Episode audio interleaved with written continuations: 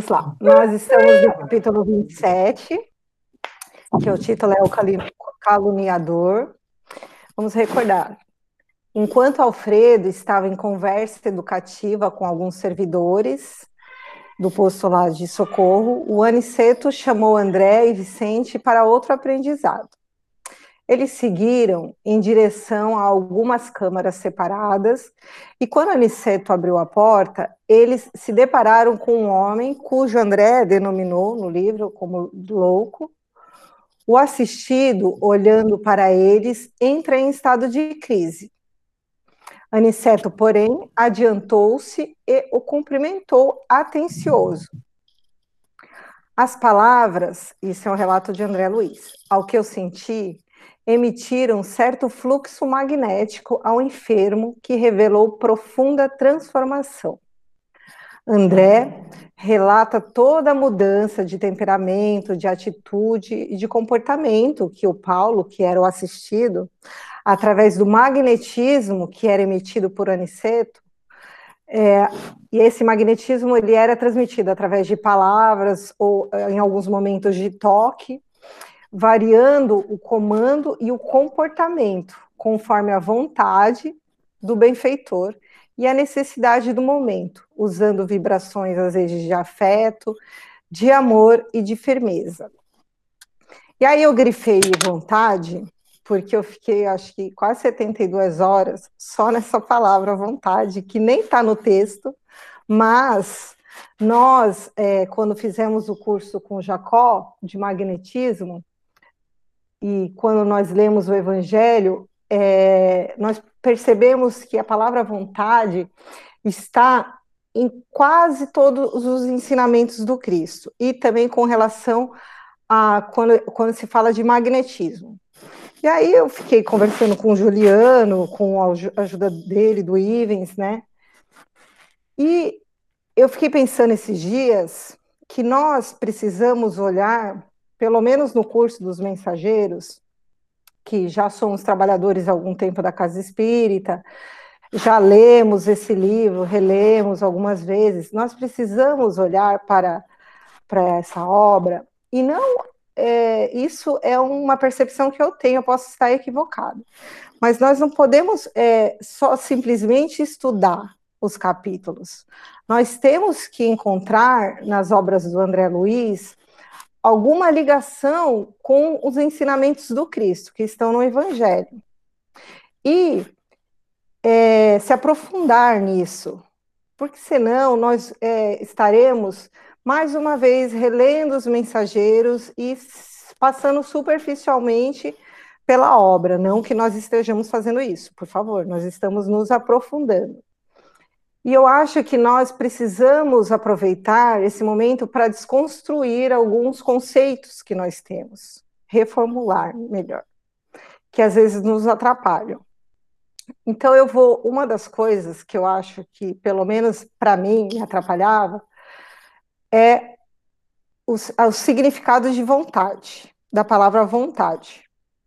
Então eu fiquei uns três dias é, estudando em algumas obras que eu tenho, eu não vou falar para vocês que a minha definição é a correta, porque não é isso. Vou falar aqui o que eu acho que é vontade, pegando também bastante so, da, da palestra que o Juliano fez para gente há duas semanas atrás, que era do livro do Emmanuel, Pensamento e Vida.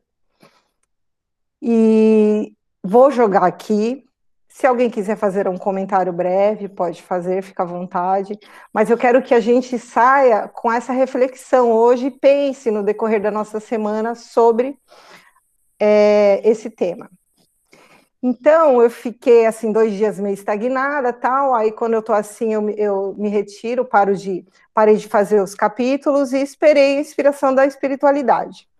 Até que a, inspira, a inspiração veio, eu fui lá no capítulo 19, do Evangelho segundo o Espiritismo, que fala: a fé transporta montanhas, instruções dos Espíritos, fé humana e fé divina.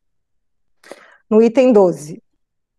Até o presente, a fé não foi compreendida senão pelo lado religioso, porque o Cristo a preconizou como poderosa alavanca e porque se viu nele apenas o chefe de uma religião. Entretanto, o Cristo que realizou milagres materiais mostrou, por esses milagres mesmos, o que pode o homem quando tem fé, isto é, prestem atenção, a vontade de querer. E a certeza de que essa vontade pode ser realizada. Também os apóstolos, seguindo-lhe o exemplo, não fizeram milagres? Ora, quem eram esse, o que eram esses milagres? Senão efeitos naturais, cujas causas os homens de então desconheciam, mas o que hoje se explicam em grande parte e que se compreenderá completamente pelo estudo do espiritismo e do magnetismo? A fé é humana ou divina, conforme o homem aplica suas faculdades às necessidades terrenas ou às suas aspirações celestes e futuras. O homem de gênio, que se lança à realização de algum grande empreendimento triunfa, se tem fé, porque sente em si que pode e deve chegar ao objetivo. E essa certeza lhe dá uma força imensa.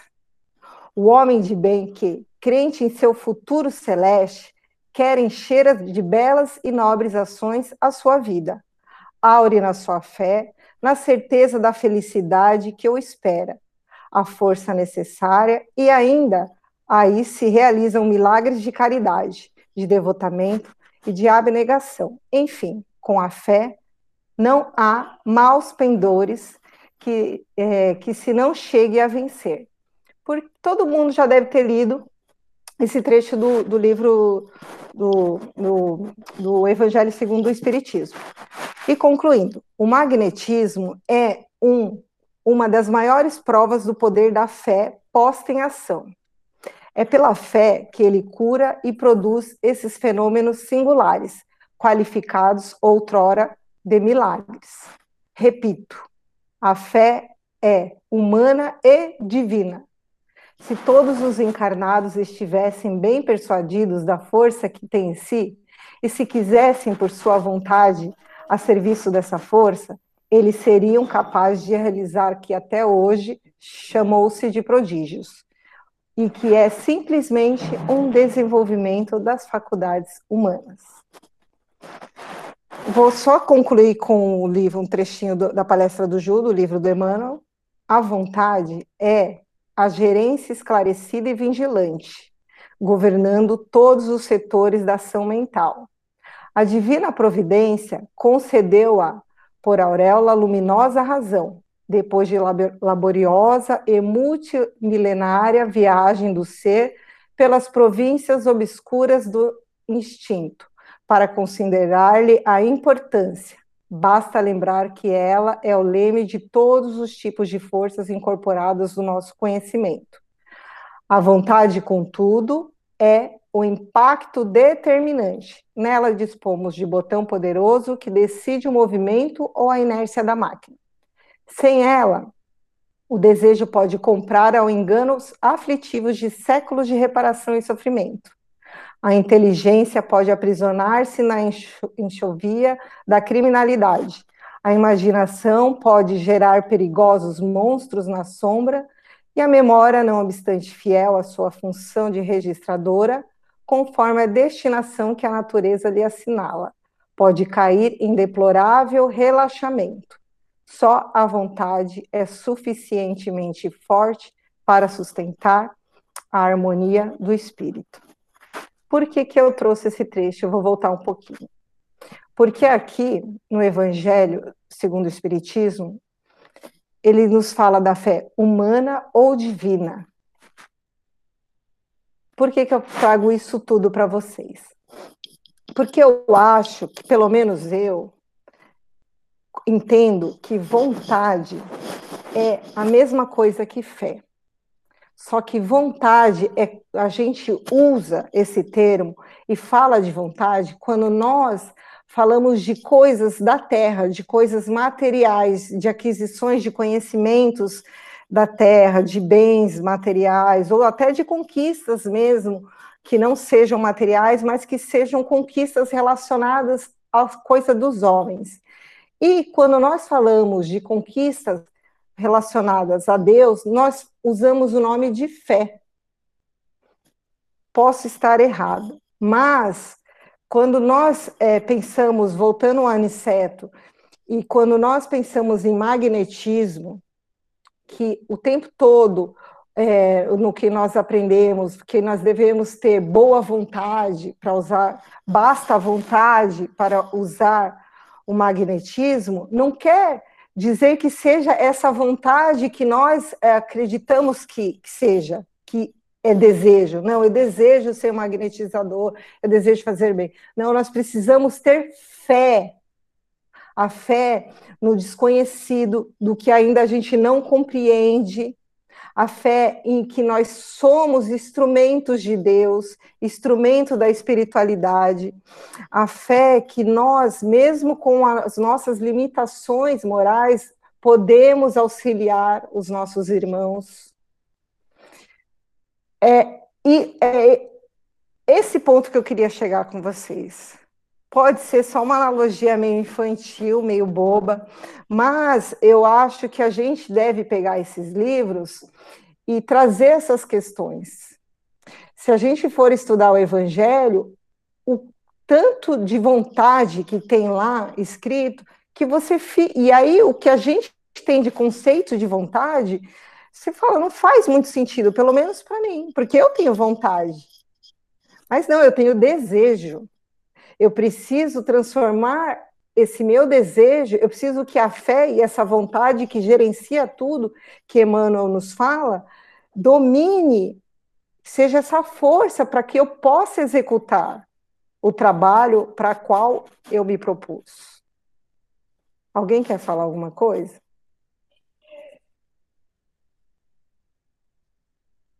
Viajei muito, gente, pode ser sincero. Não, Rita, é, se me permite, é, claro. É, claro que eu fiz a palestra há duas semanas e eu passei uns três meses preparando essa, essa palestra, estudando para tentar entender é, o conceito de vontade segundo Emmanuel. E eu vejo que é isso mesmo, pessoas, nós confundimos muito desejos, aspirações, essas que Emmanuel chama de forças, é, isso não é vontade. A vontade é o que, eu vou usar um termo assim, canaliza essas forças, né? Essas forças, elas surgem dentro de nós, é, o desejo, ele surge dentro de nós, o egoísmo, ele surge dentro de nós, né? Porque é uma emoção, os sentimentos, eles surgem dentro de nós, é, são forças. E a maneira como essas forças vão se expressar é o que quem gerencia isso, né, essa maneira que, é, que cada uma dessas forças vai se expressar é a vontade. Então, é, voltando né, com a ligação com o texto, que realmente você fez muito bem, né, essa, a vontade de um benfeitor espiritual, como o ministro Aniceto, é, canalizar as forças é, e energias de dentro dele é, para auxiliar aquele irmão. Então, por isso que esse caluniador, né, que é o Paulo, ele vem, ele, ele você percebe que ele estava muito ríspido, que ele ia meio que esbravejar ou algo desse tipo, e o Aniceto ele aplica essa energia, né, com o poder da vontade, esse essa magnetização, e ele acalma. Né? Então depois é, ele toca o Paulo é mais uma vez doação de fluidos e mais uma vez ele, ele vai gradativamente é, recebendo essas energias e acalmando. Então eu vejo que essa vontade é isso, né? A gente tem que entender, principalmente numa câmara mediúnica, onde a gente tem um dirigente que nos coordena, é para que nós também coordenemos a nossa vontade, né? Vamos dirigir todos nós a nossa vontade para um objetivo em comum. Né? Por isso a que os dirigentes pedem muito para que nós não dispersemos, né? não viajemos muito, não desdobremos demais, não é, ficamos, fiquemos pensando nas contas que a gente tem para pagar no dia a dia, não fiquemos pensando nas coisas que a gente, nossas tarefas, nossos afazeres, mas sim para a gente concentrar nossa vontade, porque nós não temos uma vontade vigilante como de Aniceto. Sim, E também lembrando o exemplo do, do, do, Cristo, né? Que era o magnetismo que ele tinha, que ele não precisava é, de muitas palavras para convencer seus discípulos aos, uh, e, e para recrutar os apóstolos, né? Ele, o magnetismo dele era de paz, era de amor. Então ele, a, a tranquilidade que ele trazia para os corações que o acompanhavam era o motivador. Mas vamos voltar para o texto. Aniceto exclama: Vem, vem a diferença entre os que dormem e os que estão loucos e os que sofrem, em nosso lar, não temos dos primeiros, e os que se encontram desequilibrados nos serviços da regeneração sentem, na maioria, angústias cruéis. É necessário reconheçamos que os que gemem e sofrem em qualquer parte estão melhorando. Toda lágrima sincera é bendita, bendito sintoma de renovação os escarnecedores, os ironistas e os perturbados, que não registram a dor, são mais dignos de piedade, por, por permanecerem embotados em estranha rigidez de entendimento. Então, aqui ele faz um alerta que, mesmo Paulo, que ainda estava naquela situação né, que eles classificam de loucura, de desequilíbrio extremo, porém ele ainda tinha rompantes de consciência. Ele já tinha uma noção que ele estava passando por um, um, dificuldades, já chorava, já sofria. Então, isso é um sinal de que a gente já reconhece que errou. Né? O, o pior é quando ainda nós estamos na ilusão, na ignorância de achar que estamos no caminho certo. E esses, segundo Aniceto, que são os mais dignos de piedade, por ainda acreditar que não estão no, no, equivocados. Então, Aniceto recomendou que André e Vicente se concentrassem para uma avaliação do estado psíquico de Paulo. Ambos puderam observar toda a perturbação mental que o assistido carregava, como a gente faz nas câmaras, é, nos exames espirituais ou no trabalho de desobsessão, como forma os pensamentos, vozes, as projeções mentais que ele tinha das pessoas, né, das experiências que ele viveu. Porém, o que mais chamou a atenção de André Luiz foi a presença do casal de, de anfitriões, né, no processo, vamos dizer assim, obsessivo que o Paulo se encontrava.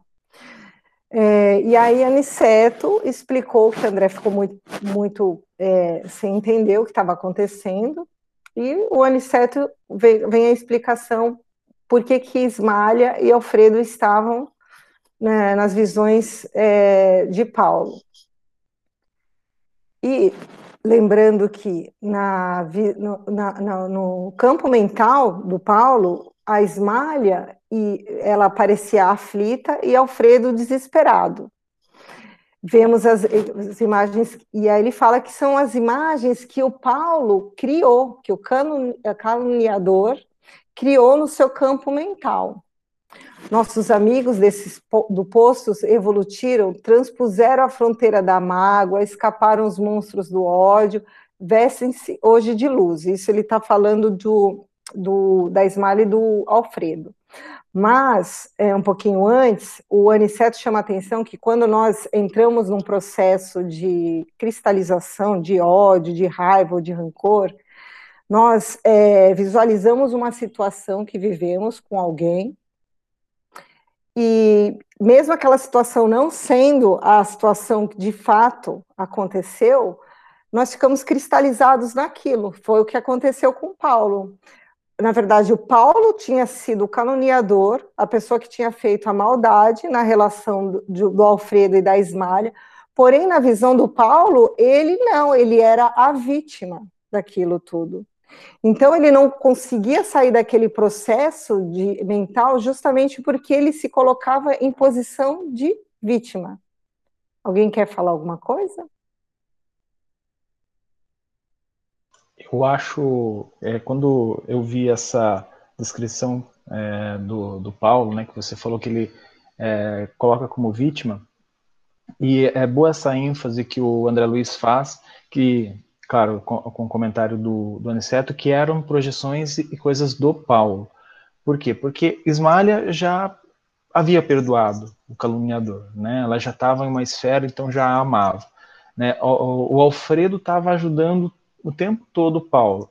Só que essa cristalização mental impedia que ele pudesse é, é, se perdoar, né? Porque é, como nós somos centelhas divina, divinas, nós temos as leis dentro de nós e muitas vezes a gente não se perdoa inconscientemente, né? É, é, muitos espíritos, eu vejo isso nas câmaras, né? Quando o dirigente começa a pesquisar um pouco mais a fundo, saber um pouco mais da vida daquele, daquele espírito, daquele irmão sofredor que se manifesta, é, ele, a gente consegue entender que a maioria deles não se perdoa, né? Está ligada a, a, a, a, vítimas, vamos supor assim, numa obsessão, como algoz, mas na verdade ele, ele não se perdoou. Não é nem uma questão do perdão de Deus, perdão de Jesus, nada desse tipo. É uma questão do perdão dele, né, que ele não consegue se enxergar.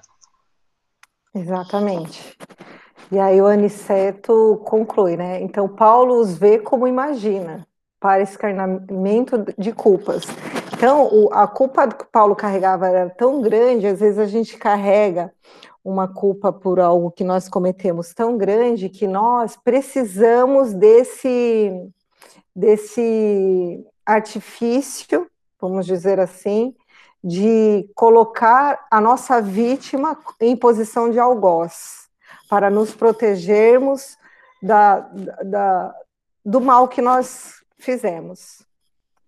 E aí ele continua: o criminoso nunca consegue fugir da verdadeira justiça universal, porque carrega o crime cometido em qualquer parte, tanto nos círculos carnais como aqui, a paisagem real do espírito é a do campo interior. Vivere, viveremos, de fato, com as criações mais íntimas da nossa alma. Então, é, se a gente comete algum, alguma atrocidade ou os, os erros que nós cometemos aqui no, no campo carnal, como no campo espiritual, nós jamais conseguiremos fugir das consequências dos nossos atos. E nós vamos viver intimamente no plano espiritual, como ele traz aqui, conforme é, a criação que nós fizermos dessa situação. Então, que é a história que a gente sabe do umbral. O umbral é uma instância psíquica, é uma, é uma, zo, uma zona, um espaço para onde as criações mentais da humanidade é, é, como se fosse um esgoto das criações mentais. E nós vamos desencarnar e passar para o plano espiritual com essas criações íntimas que todas nós, nós estamos criando no decorrer da nossa encarnação. Então, é, a gente tem que tomar muito cuidado com para ver se a gente realmente está conseguindo avaliar as, as nossas questões íntimas de uma maneira correta, de uma maneira cristã, de uma maneira é, é, sem, sem ilusões. Vamos lá. Para melhor elucidação, recordemos a crucificação do Mestre Divino. Sabemos que Jesus penetrou na glória sublime logo após a suprema dor do Calvário.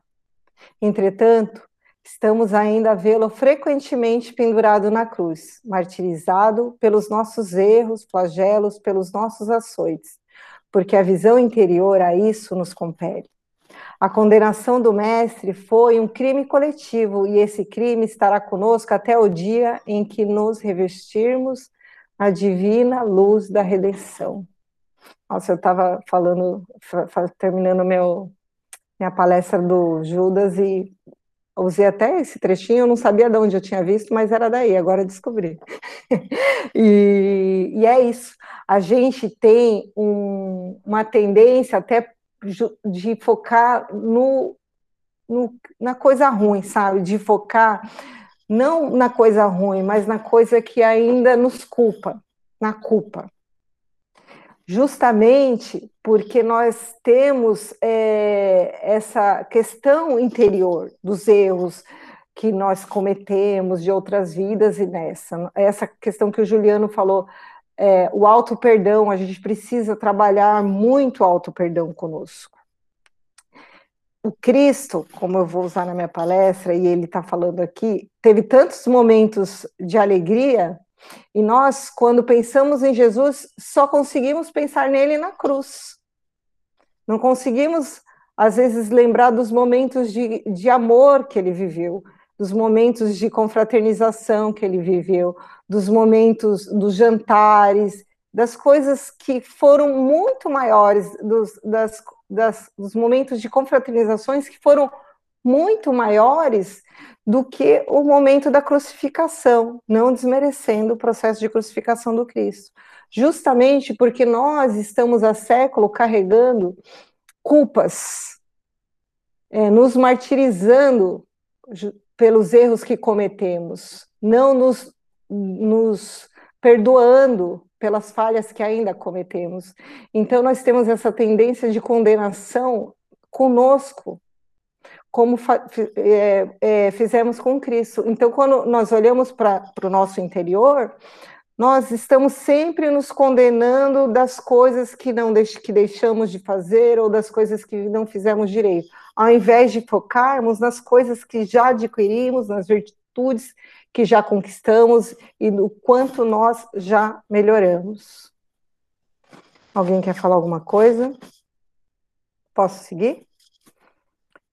Vamos lá. Aniceto continua suas explicações sobre Paulo, como Paulo foi socorrido e amparado no posto de socorro e conclui.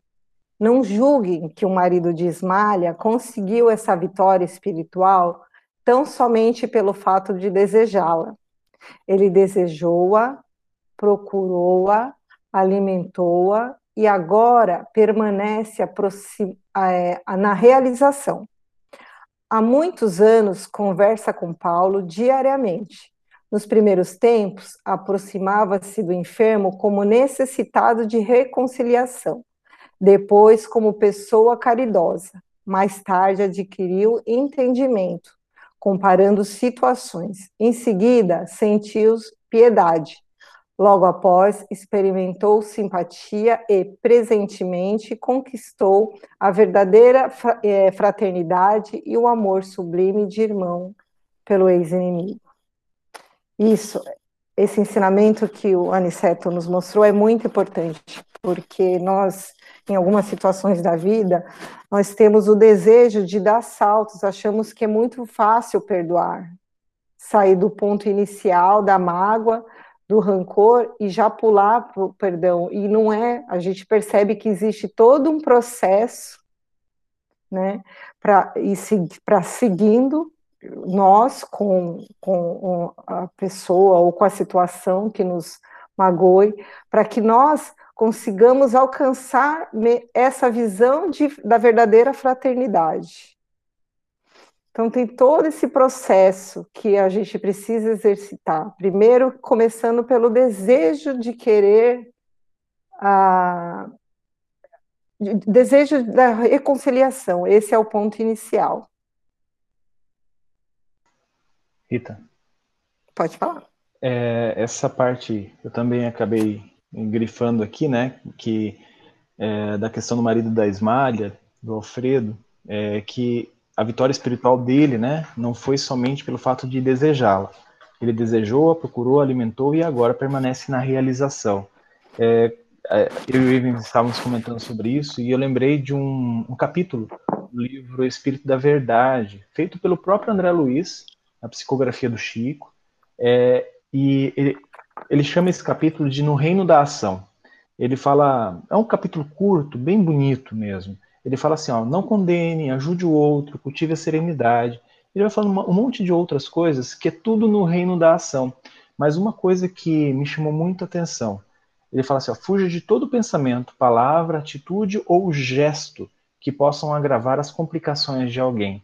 Então, é isso que o, o, o, o marido da Ismalha fez a, além de desejar, né, como a gente estava discutindo antes, além de ter essa, essa força do desejo positivo dentro dele, a vontade dele fez com que ele utilizasse essa força e guiasse para agir, para fazer, né, é, descreve aqui na história como ele faz isso, né, como ele fez isso uhum. é, em, em, todo momento. Né? Então, isso provavelmente você vai contar, vai falar, mas é, isso me trouxe muito é, essa questão. Né? Esse capítulo foi um capítulo que me marcou muito nesse livro, né, no Espírito da Verdade, porque ok, dentro da tua, do teu mundo mental, do teu campo mental, tu tem um monte de coisa que não presta para essa é, tu seguir o evangelho. Mas quando vem isso aqui, direciona com a vontade e atua de uma maneira diferente. Eu acho que isso é muito legal. Né? Só uma contribuição. Sim. Ah, foi ótimo. Mais alguém quer falar alguma coisa? Bom, é, e aí o Aniceto é, conclui. Como vem, o ensinamento de Jesus quanto ao bater e abrir, se nossa, eu me enrolo para falar isso, gente, peraí.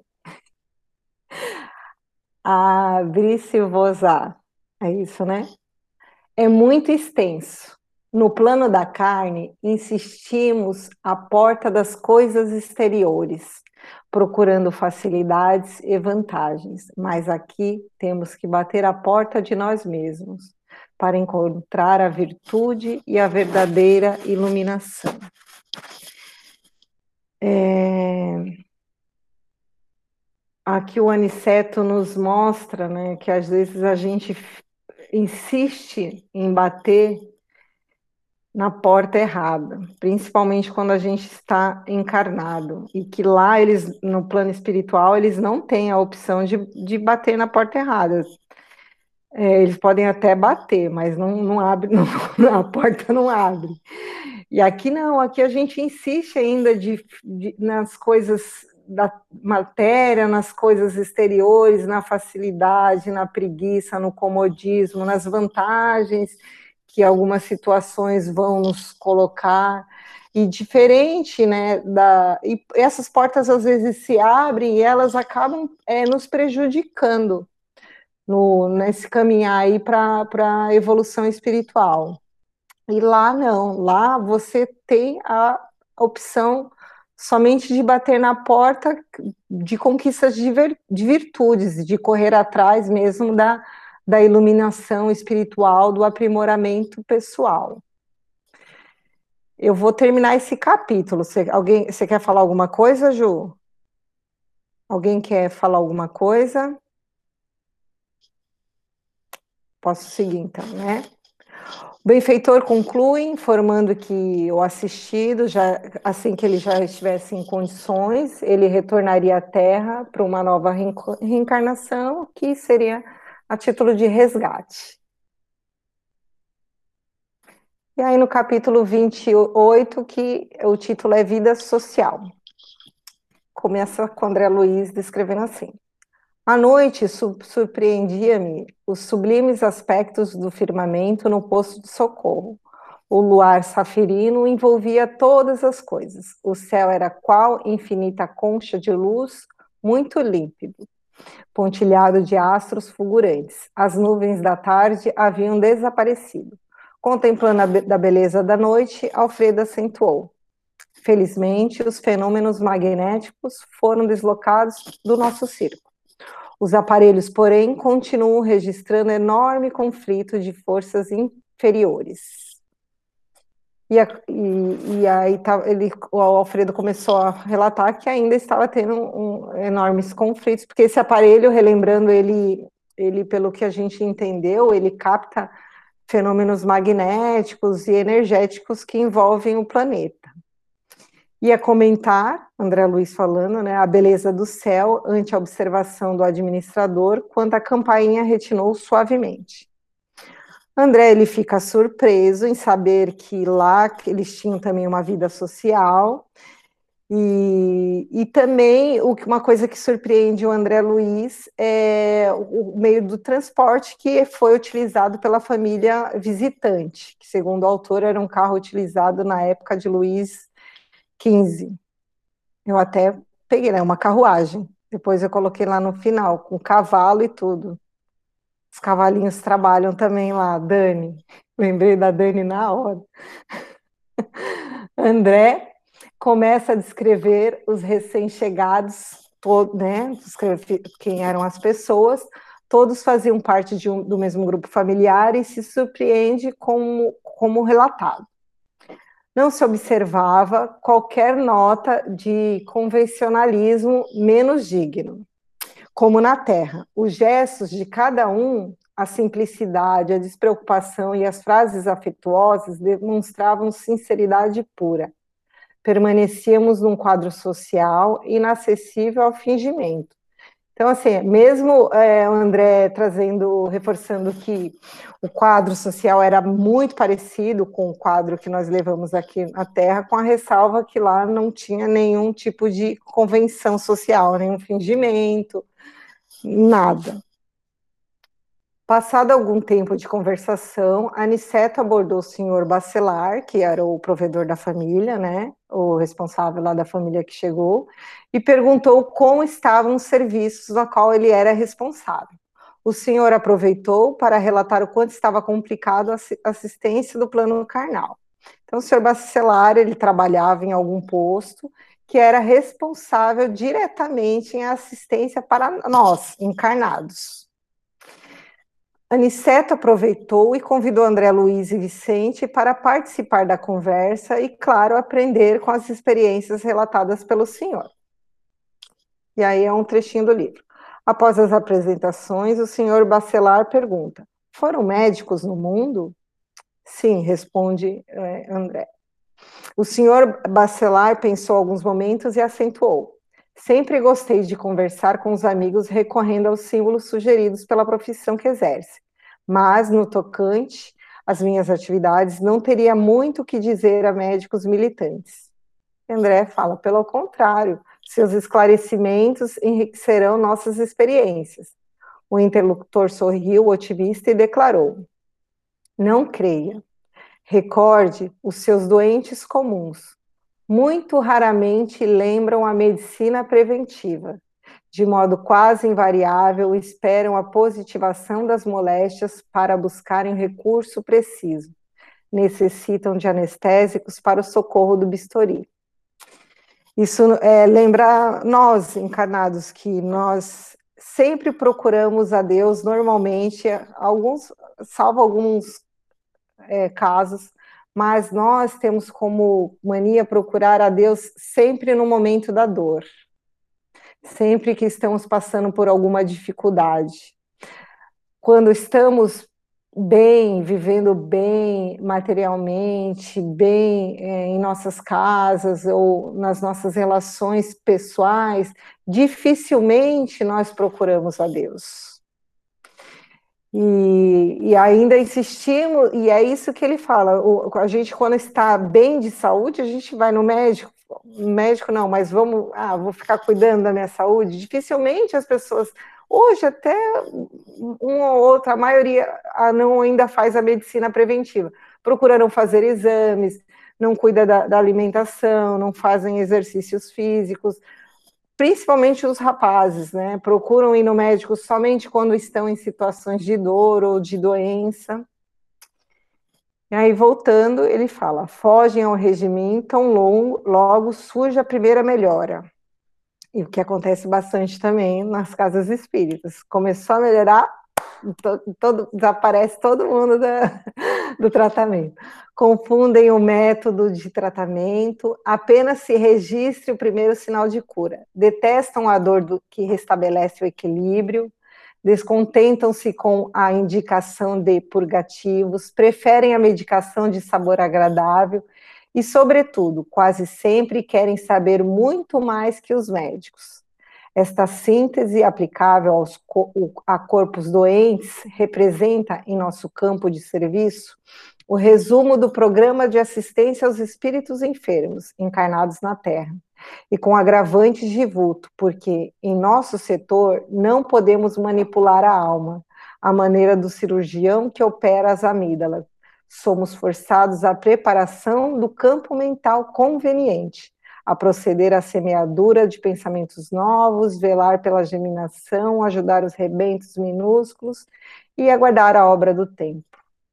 que tarefa do senhor Bacelar.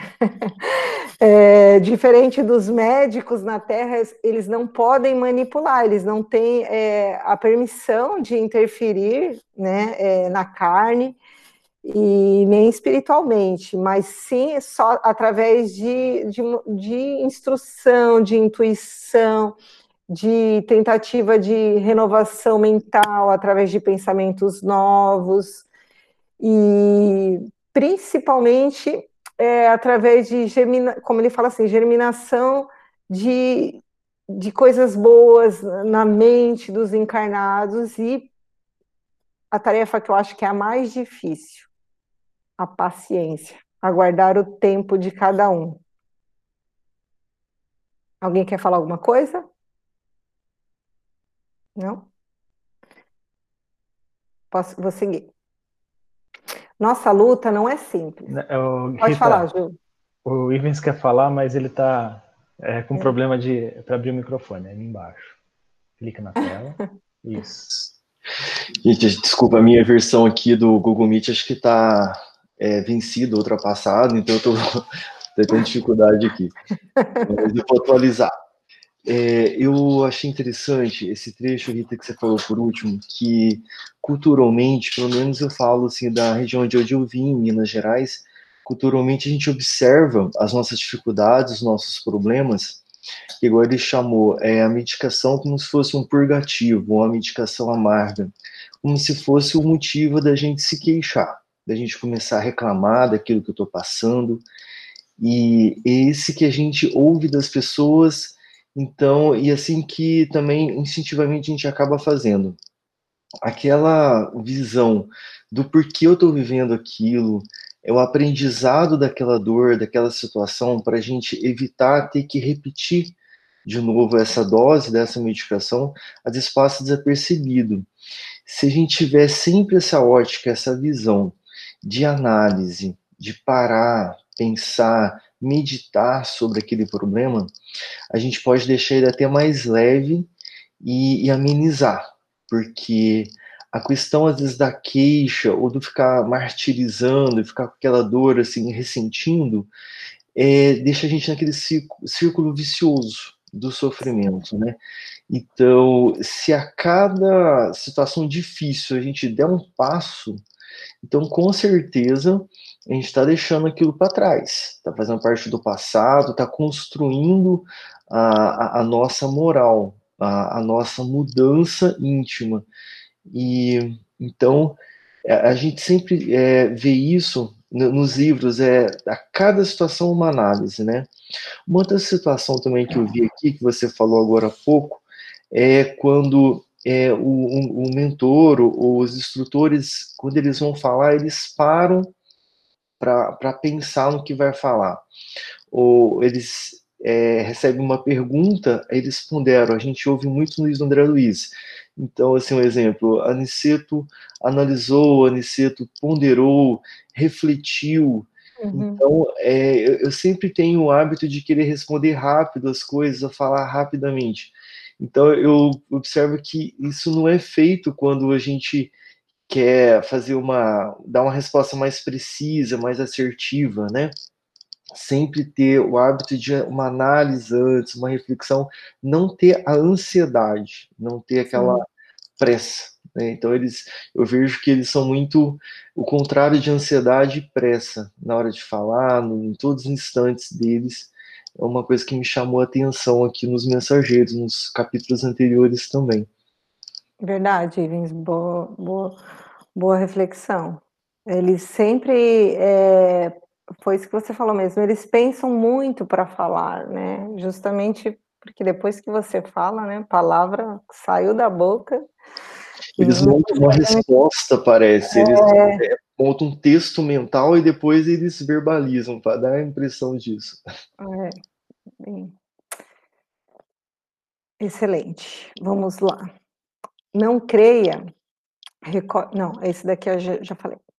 Nossa luta não é simples, porque se o clínico do mundo encontra sempre familiares amorosos dispostos a cooperar com ele em benefício do doente, o que encontramos, por nossa vez, são enormes legiões de elementos adversos à nossa atividade restauradora e curativa.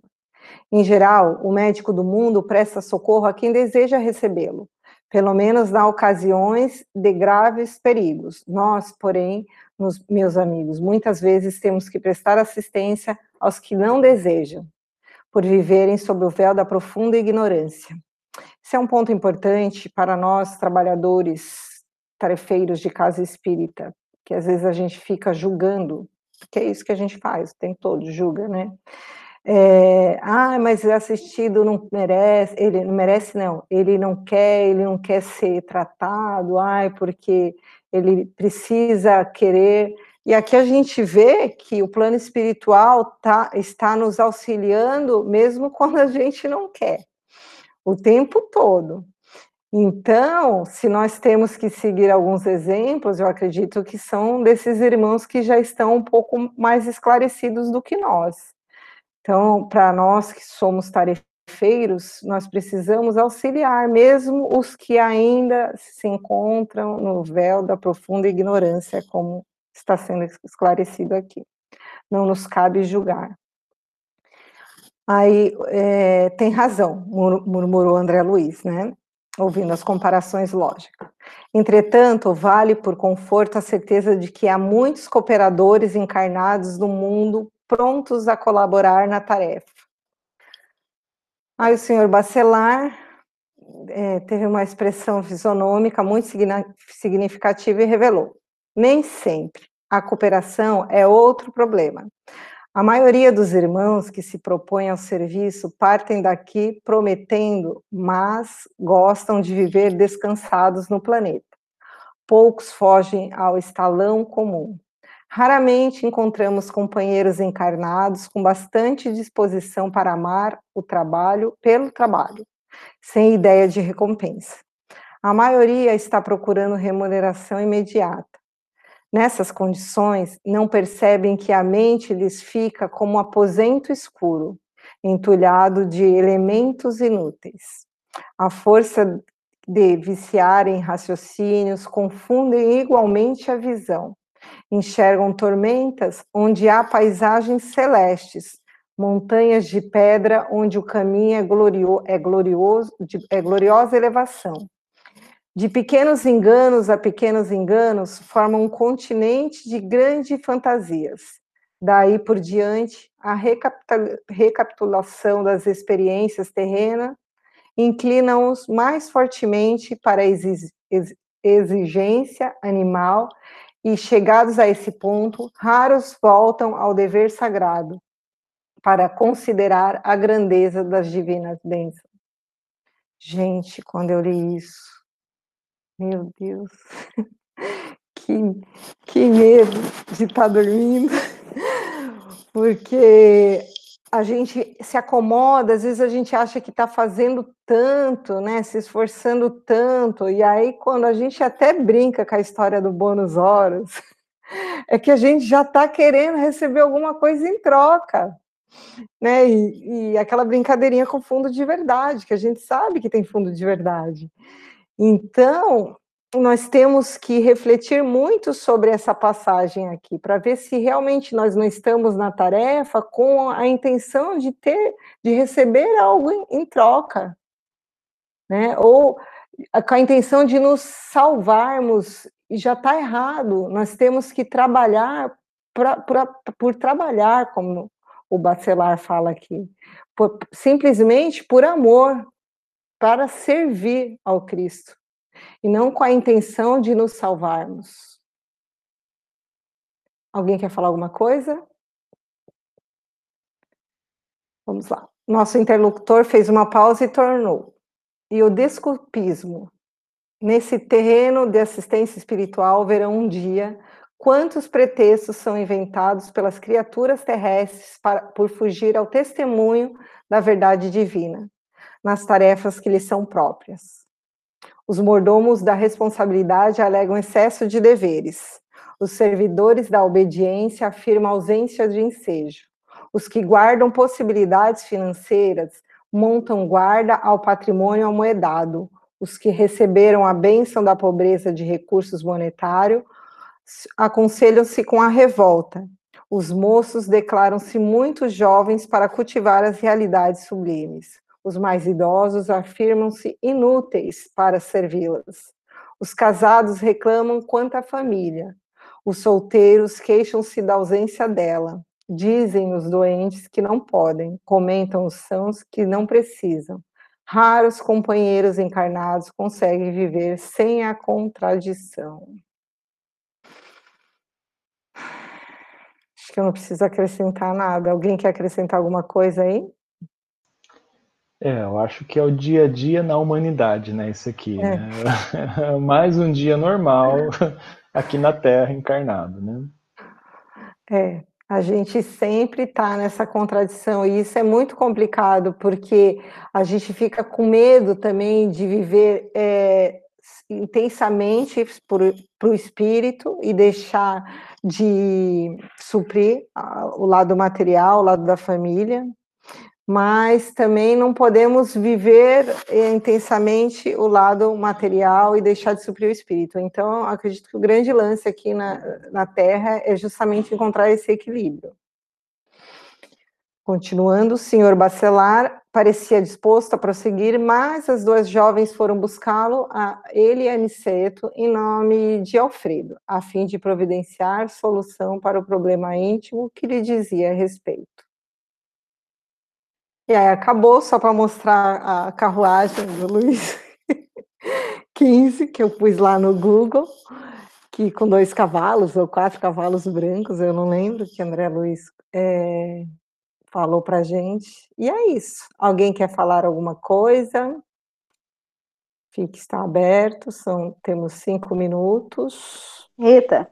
Oi. Aí você fala desse equilíbrio, né? É, traz bastante reflexão para a gente, porque né, quanto ainda nos omitimos, é, né, não enxergando as oportunidades de, de crescimento, né, de acabamos, no meio de tudo isso, ainda adquirindo mais débitos, né? É um, assim, eu aqui, né, se interiorizar muito para estar tá enxergando e, e melhorando, né? Buscando essa disciplina de buscar esse equilíbrio sim, né, dar respaldo ao redor, mas também trabalhar o que a gente veio fazer aqui, né? Sim. Bem, muitas reflexões. Obrigada. Imagina, Rose, eu fico assim, eu sempre peço isso, sabe, nas minhas é. orações, que Deus me mostre é, no que que eu estou é, exagerando, no que que eu estou deixando de, de suprir, porque para a gente é muito difícil mesmo, é uma linha muito tênue, a gente às vezes é, não, não, é, não pode se dedicar demais, nós principalmente que temos família, se dedicar demais é, à casa espírita, ao, ao, ao, lado espiritual e também deixar de ser cristão dentro de casa, deixar de estar tá vivendo o evangelho com o seu marido, com seus filhos ou com seu companheiro. Isso não é ser cristão. Né?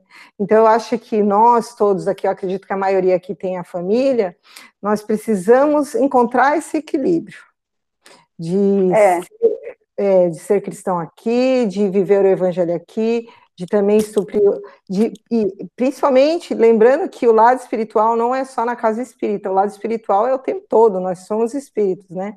E, e, de se alimentar espiritualmente, de suprir as questões materiais, as questões é, a, é, afetivas dos nossos companheiros, dos nossos filhos, dos nossos amigos e as nossas também.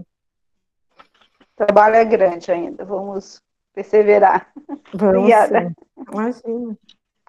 Fala, cá.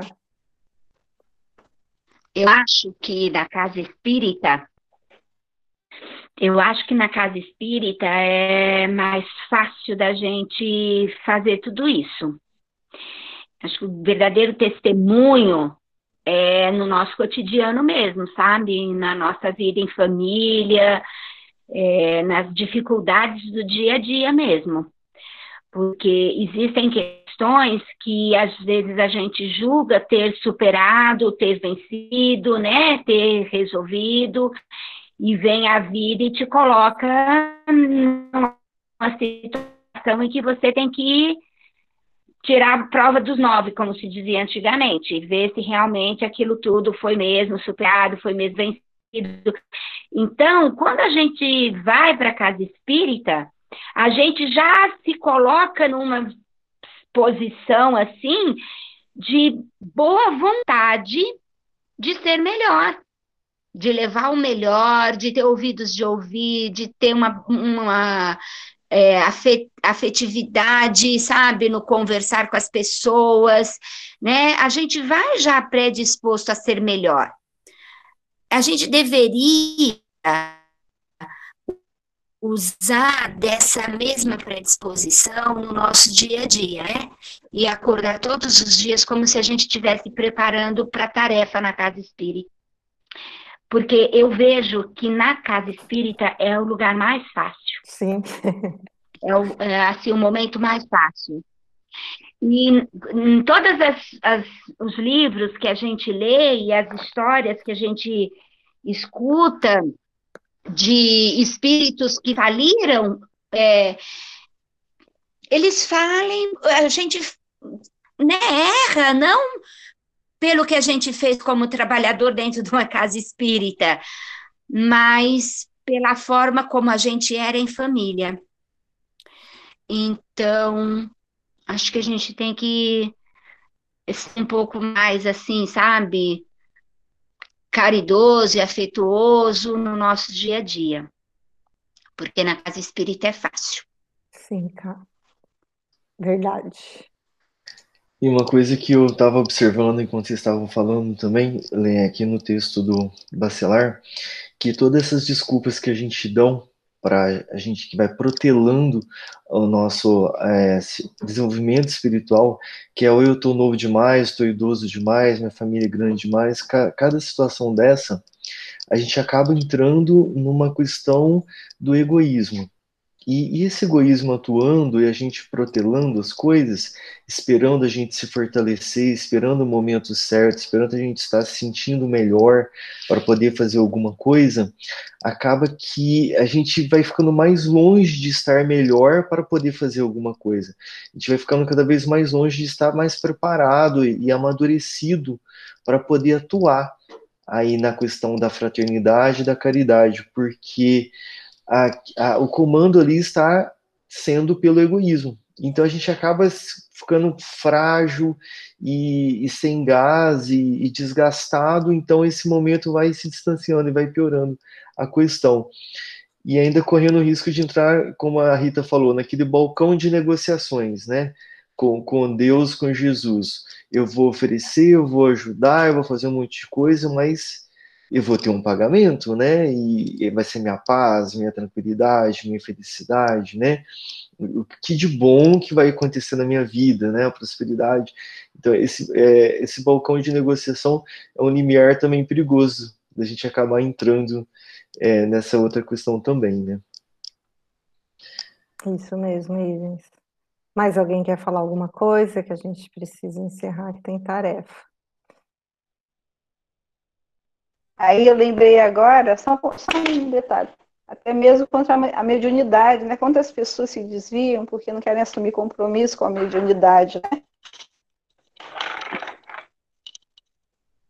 Exatamente, Rose.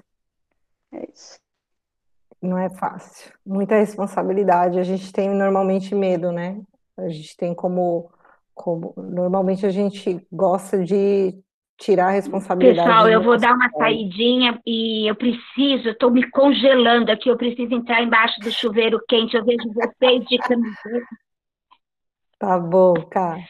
Vamos, a gente vai encerrar, mas antes de encerrar, eu queria é, pedir para vocês que a gente olhe os próximos capítulos dos mensageiros com os olhos que sempre emanam, e a espiritualidade nos pediu, com os olhos de ver. Né? Para a gente, todos os capítulos, eles têm um ensinamento ligado ao Evangelho, todos eles. E nós precisamos é, parar de, de ter essa leitura superficial, de simplesmente estudar o capítulo com a história que o, que o André Luiz nos trouxe. O intuito do André Luiz, eu tenho certeza, não foi nenhuma de trazer uma história para a gente. Lógico, e sim o ensinamento através da experiência que ele viveu. E todo esse todo ensinamento que ele que ele traz no livro dele, em todos os livros, estão completamente correligados com os ensinamentos do Evangelho. Então, quando a gente lê os capítulos, vamos grifar lá as palavras que, no, que nos lembrem do Evangelho, ou, ou algum ensinamento que nos recordem das palavras do Cristo que os apóstolos escreveram, e vamos nos aprofundar nisso. E hoje eu fiquei muito feliz porque nós tivemos bastante é, participações, a Rose participou, fiquei muito feliz, porque normalmente é só a gente, e a gente que está aqui no, no, papel de facilitador, a gente também gostaria que vocês participassem mais, porque sempre vai agregar e sempre o conhecimento de vocês vai é, engrandecer demais o, o, esse nosso curso. Todos que estão participando têm capacidade gigantesca de, de, de contribuir muito para o crescimento do nosso curso. Tá bom? Curso não, estudo, né? É... Que, quem vai fazer a prece?